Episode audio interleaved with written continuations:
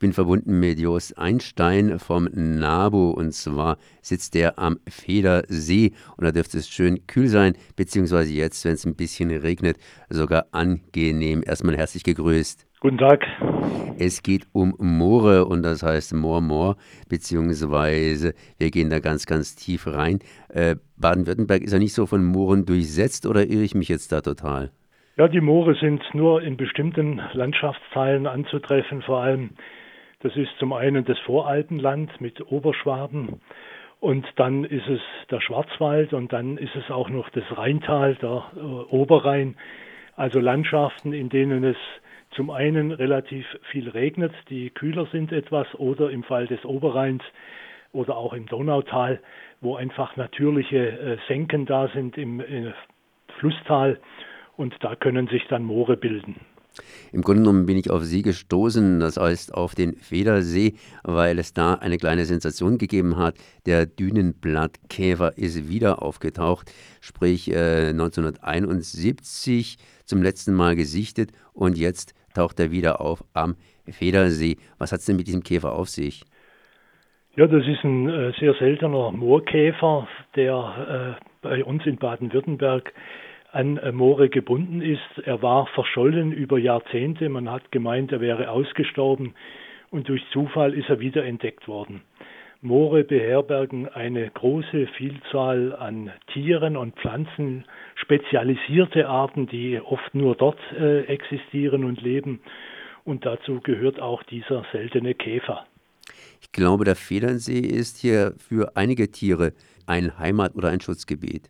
Ja, der Federsee ist das äh, größte Moor in Baden-Württemberg mit über 33 Quadratkilometer Größe. Und äh, hier lebt eine große Zahl an Tier- und Pflanzenarten. Es sind mehr als 700 Pflanzenarten rund um den Federsee nachgewiesen. Es sind mehr als 600 Schmetterlingsarten hier heimisch. Und es gibt äh, über 270 Vogelarten, die bis heute hier beobachtet worden sind. Moor, das ist so irgendwie so was Wässriges, äh, äh, Sumpf oder, oder was ist überhaupt so ein richtiges Moor? Ja, Moor und Sumpf äh, muss man unterscheiden. Ein Moor ist ein Boden oder ein Gebiet, in dem sich Torf gebildet hat.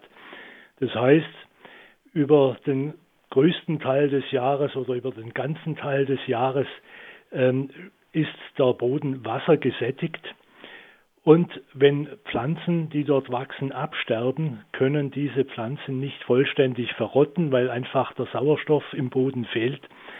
Das heißt, es bleibt jedes Jahr ein bisschen was übrig von diesen Pflanzen.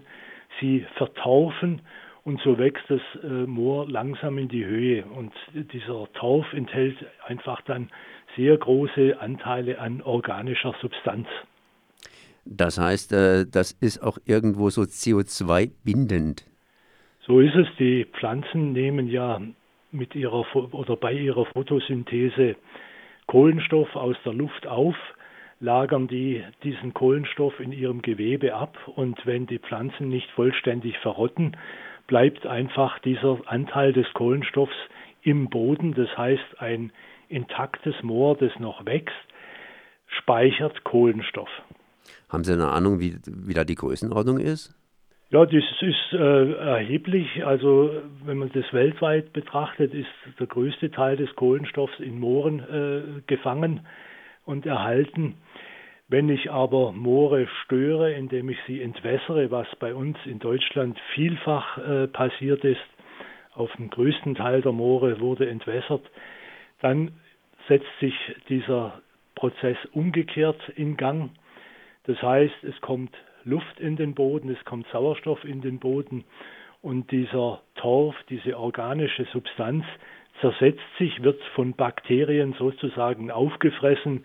Da passiert dann nichts anderes als in einem Komposthaufen und je besser der durchlüftet ist, umso schneller gehen diese Verrottungsprozesse äh, vonstatten und damit setzt dann das Moor dann Kohlenstoff frei und wird ja zu einem äh, Gefährdungsfaktor für das Klima.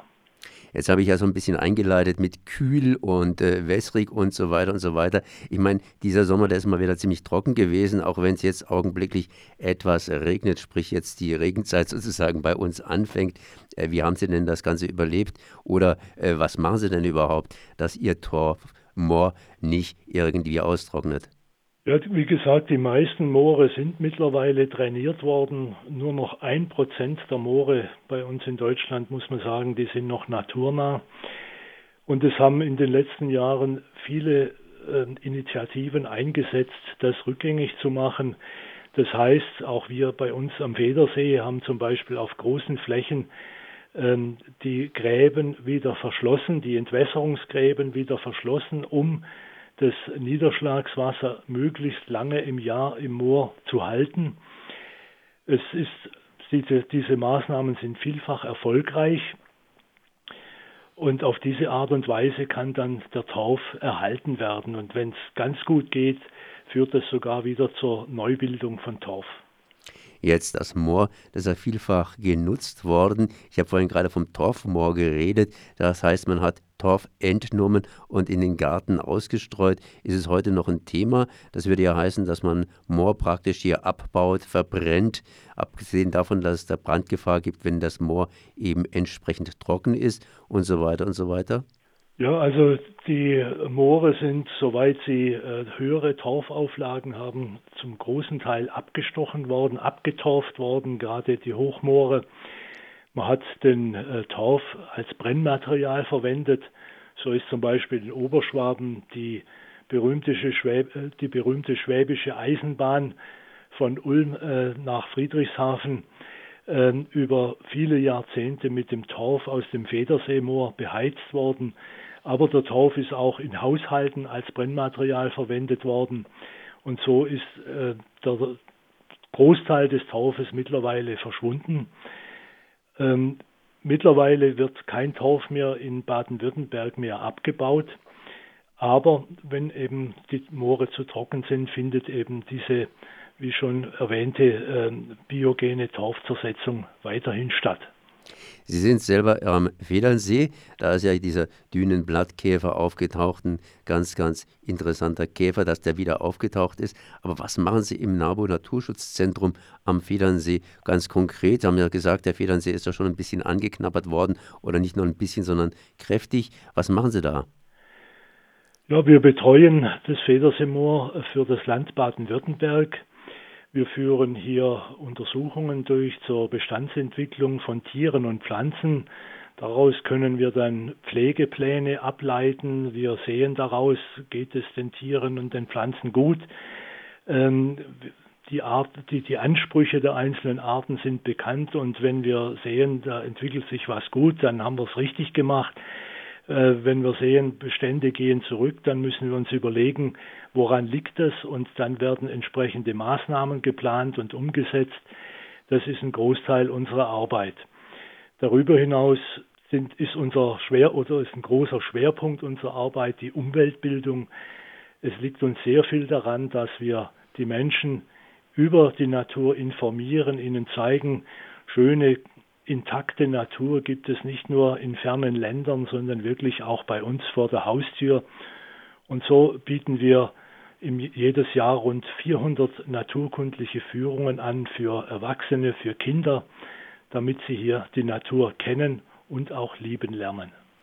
Geht das überhaupt so gut? Das heißt also gleichzeitig Nutzen der Natur und Erhalt der Natur. Ich meine, wenn man Natur hat, ist es praktisch Natur pur und wenn man hingeht, ist es dann irgendwann mal Zivilisation, sprich der Tourismus, der flutet ja alles Mögliche und dann ist da nichts mehr von Natur übrig geblieben. Ja, sowas kann man natürlich nur in bestimmten Gebieten machen. Das Federseemoor ist, wie gesagt, äh, rund 33 Quadratkilometer groß und da ist es auch durchaus möglich, die Menschen mitten hineinzuführen oder ein Stück weit hineinzuführen äh, auf äh, einigen wenigen Wegen. Sie haben da die Möglichkeit, die verschiedenen Lebensräume zu durchwandern. Sie haben die Möglichkeit, Tiere und Pflanzen kennenzulernen. Aber große, der größte Teil des Federseemoors ist völlig unberührt.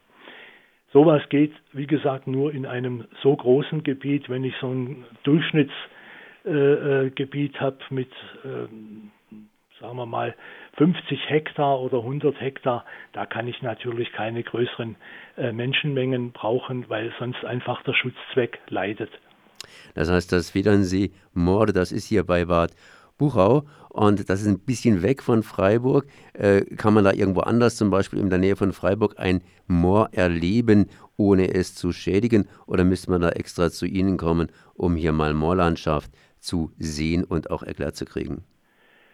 Also die Moore im äh, Schwarzwaldbereich sind teilweise erschlossen äh, durch Wege, das ist ja nicht so weit weg von Freiburg.